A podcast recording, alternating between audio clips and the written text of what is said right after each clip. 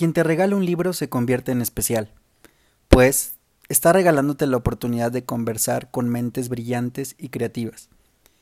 Este año me han regalado un par de libros mis colegas más cercanos. Yo mismo me autorregalo los mejores. Un bello pleonasmo. Leerlos, comentarlos y escribir un par de notas sobre eso que causó ruido es la forma más genuina de aprender. Ya lo dice mi buen amigo Aarón Benítez. Sé fino y no juzgues el precio de un libro por el número de hojas o por su tamaño.